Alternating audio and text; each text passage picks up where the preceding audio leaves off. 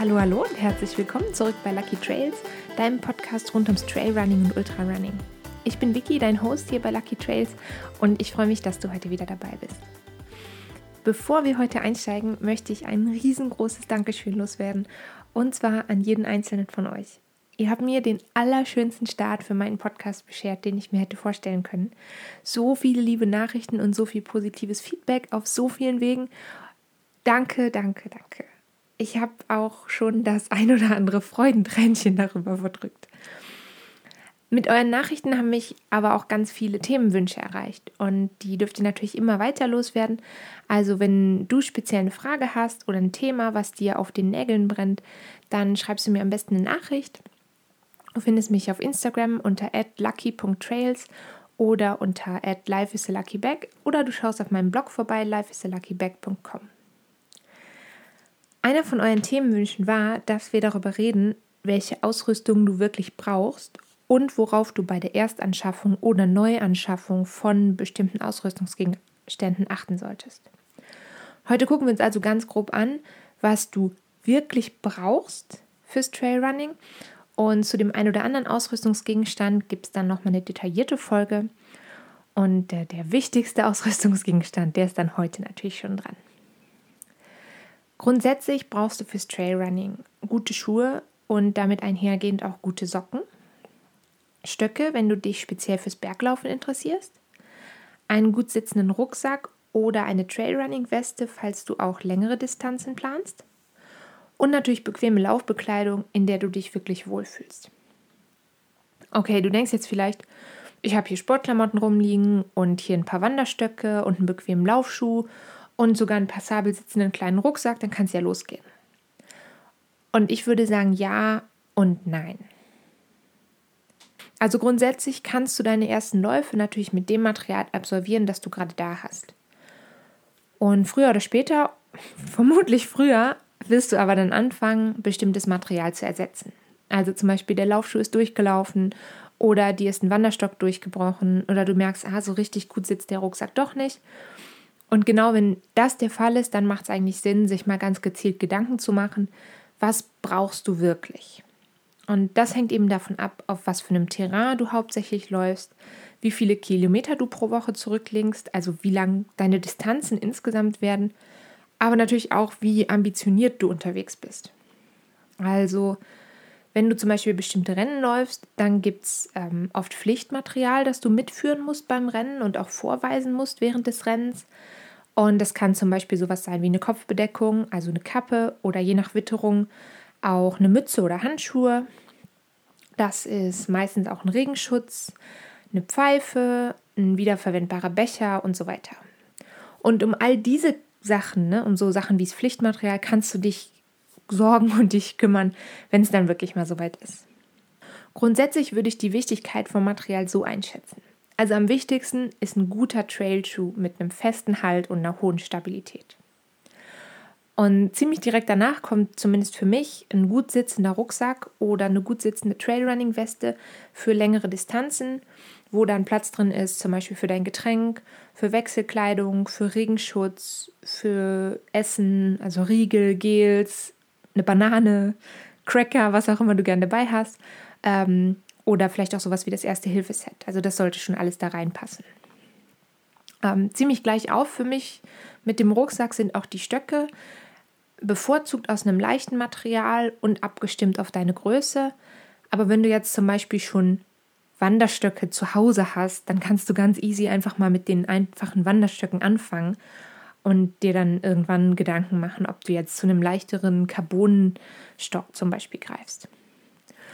Und danach kannst du dir doch, kannst du dann darüber nachdenken, ob du jetzt noch zusätzliche Laufbekleidung brauchst. Zum Beispiel eine extra leichte Regenjacke oder Kompressionsstrümpfe, ob du eine neue Sonnenbrille brauchst, ähm, UV-abweisende T-Shirts und all solche Sachen.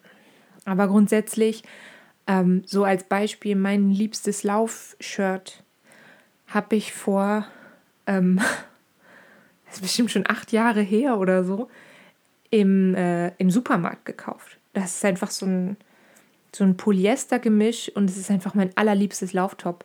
Und ähm, ich hoffe, dass es noch sehr lange hält. Weil aber, ich habe ja schon gesagt, ähm, wir reden heute über das allerwichtigste Material fürs Trailrunning und das sind natürlich die Schuhe. Das heißt, wir legen heute mal den Fokus genau darauf und gucken uns an, wie sieht so ein guter Trailrunning-Schuh aus, beziehungsweise wo liegt eigentlich der Unterschied zum Straßenlaufschuh, den du vielleicht schon zu Hause hast und mit dem du vielleicht jetzt auch angefangen hast, wieder zu laufen. Ein guter Trailschuh, der gibt dir wirklich Stabilität, der gibt dir sicheren Halt, auch in unebenem und auf rutschigem Gelände.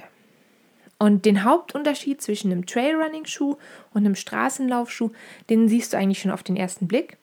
Der liegt nämlich in der Sohle.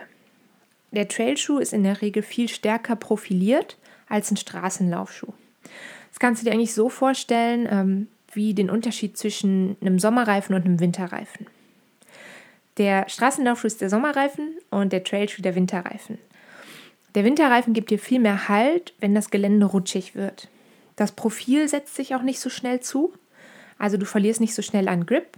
Ne? Also zum Beispiel der Schlamm setzt sich nicht so feste und so schnell zwischen die einzelnen ähm, Stollen im Profil wie jetzt bei einem weniger profilierten, ähm, bei einer weniger ausgeprägten Sohle von einem Straßenlaufschuh.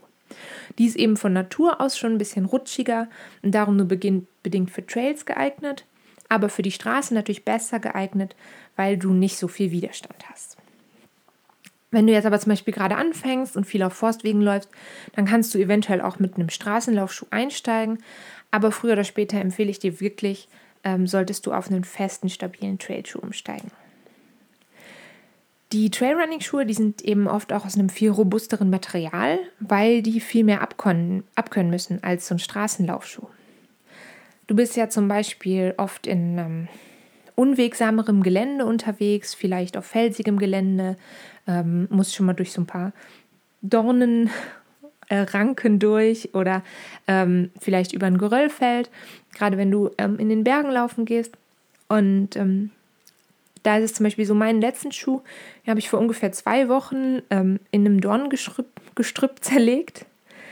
Ähm, da war es jetzt aber so, der Schuh war schon relativ alt, der hatte schon knapp über 1000 Kilometer in den Beinen, wollte ich gerade sagen, ähm, hinter sich. Und das Material war im Zehenbereich schon so ein bisschen brüchig. Und dann bin ich so durch so ein paar Dornen durch und hängen geblieben und das hat ihm dann einfach den Rest gegeben. Grundsätzlich ist es auch so, dass du natürlich je nach Beanspruchung deine Schuhe austauschen solltest. Bei mir ist es so, zwischen 800 und 1000 Kilometern würde ich meine Schuhe austauschen. Ähm, aber ich habe auch schon einen Schuh nach 500 Kilometern aussortiert und jetzt ähm, der, der mir jetzt kaputt gegangen ist, der ist jetzt, ich bin jetzt noch ein paar Mal damit gelaufen, der ist jetzt bei knapp 1200. Und du kannst das natürlich ganz einfach tracken, ähm, wie lange du den Schuh schon benutzt. In vielen Fitness-Apps kannst du Ausrüstung eintragen und dann kannst du genau nachvollziehen, wie lange du die Ausrüstung schon benutzt hast. Bei meinem Schuh, den ich jetzt aussortiert habe, da hat man das eigentlich auch schon vorher gesehen. Also den hätte ich auch schon vor vielleicht 100 Kilometern austauschen können.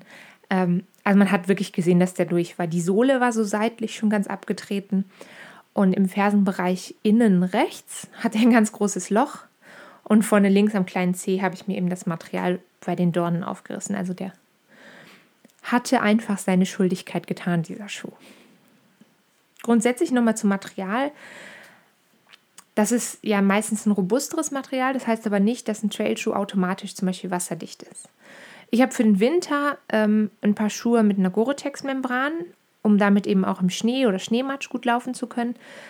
Im Sommer laufe ich aber einen Schuh ohne Gore-Tex, weil der Schuh dann ein bisschen atmungsaktiver ist. Ne? Also wenn du jetzt über eine feuchte Wiese läufst, ähm, dann kann das Wasser zwar rein, aber es dampft halt relativ schnell wieder ab. Und ähm, ich muss auch gestehen, ich gebe auch meinem Schuhmodell ohne Gore-Tex von der Passform her den Vorzug. Also es ist eine andere Marke, es ist ein komplett anderes Modell und damit komme ich einfach besser zurecht. Meistens siehst du bei einem Trailrunning-Schuh auch vorne ist die Zehenkappe so ein bisschen verstärkt und hinten die Fersenpartie hört, fühlt sich viel fester an.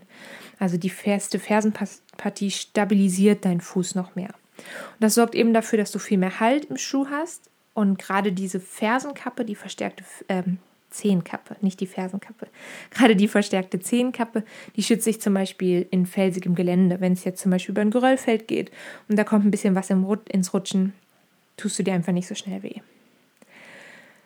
Insgesamt ist es auch so, dass ein Trailschuh oft ein bisschen schwerer ist als jetzt ein leichter Straßenlaufschuh. Und davon solltest du dich aber nicht verunsichern lassen, wenn du jetzt im Laden stehst und dir denkst, oh krass, der fühlt sich aber super schwer an. Ähm, das ist einfach so, das ist dem robusteren Material geschuldet.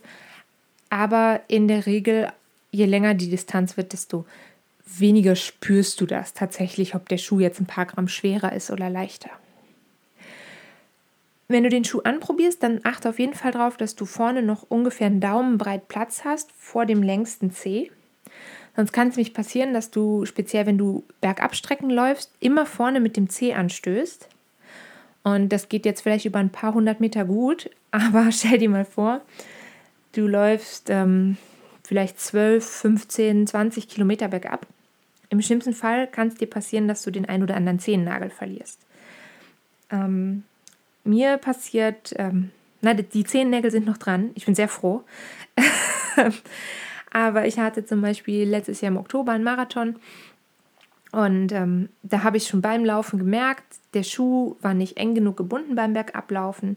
Ich bin immer vorne ein bisschen gegengerutscht und ähm, ja, am nächsten Morgen waren meine Zehen sehr dunkelblau, meine Zehennägel. Und ähm, jetzt haben wir April und äh, Sie sind immer noch blau. Also Zehennägel wachsen auch sehr langsam nach. Ähm, genug über dieses Thema. Ähm, du solltest dich auf jeden Fall beim allerersten Kauf von einem Trailschuh bei einem Fachhändler beraten lassen. Am besten machst du das natürlich bei einem lokalen Spezialisten direkt bei dir um die Ecke. Damit tust du also auch dem kleinen Sporthändler bei dir was Gutes. Oft sind die Schuhe dann ein bisschen teurer, aber die gute Beratung macht das in der Regel wett. Bei meiner Erstberatung war ich zum Beispiel knapp anderthalb Stunden in dem Laden und ich fand es total schön, weil sich wirklich jemand, der Ahnung hatte, Zeit für mich genommen hat. Und am besten machst du diesen Schuhkauf auch am Nachmittag, denn nachmittags sind deine Füße meistens schon ein bisschen angeschwollen und ähm, werden wie ein bisschen größer. Und wenn du natürlich spezielle orthopädische Einlagen tragen musst, so wie ich das zum Beispiel habe, dann auf jeden Fall daran denken, die Einlagen mitzunehmen und beim Einpassen neuer Einlagen, also wenn du dann zum orthopädischen Schuhtechniker gehst, dann nimm auch deine neuen Trailschuhe wieder mit, dass du halt sicher bist, dass die Einlagen und die Schuhe auch zusammenpassen. Die Beratung beim Fachmann empfehle ich dir außerdem regelmäßig zu wiederholen. Also ich bin zum Beispiel am Anfang, als ich angefangen habe zu laufen, mit einem relativ wenig gedämpften Schuh gelaufen, mit einer sehr hohen Sprengung. Ähm, Sprengung ist die Höhendifferenz zwischen dem Vorderfuß und der Ferse. Also das ist, wie steil dein Fuß im Schuh steht. Um das jetzt äh, mal ganz extrem zu erklären, wenn du jetzt einen High Heel tragen würdest, da können sich jetzt vielleicht die Herren unter euch nicht so gut vorstellen, aber ein High Heel hätte jetzt eine sehr, sehr hohe Sprengung. Und im Vergleich dazu hat ein Flip-Flop keine Sprengung. So, dann hat man so eine ungefähre Vorstellung.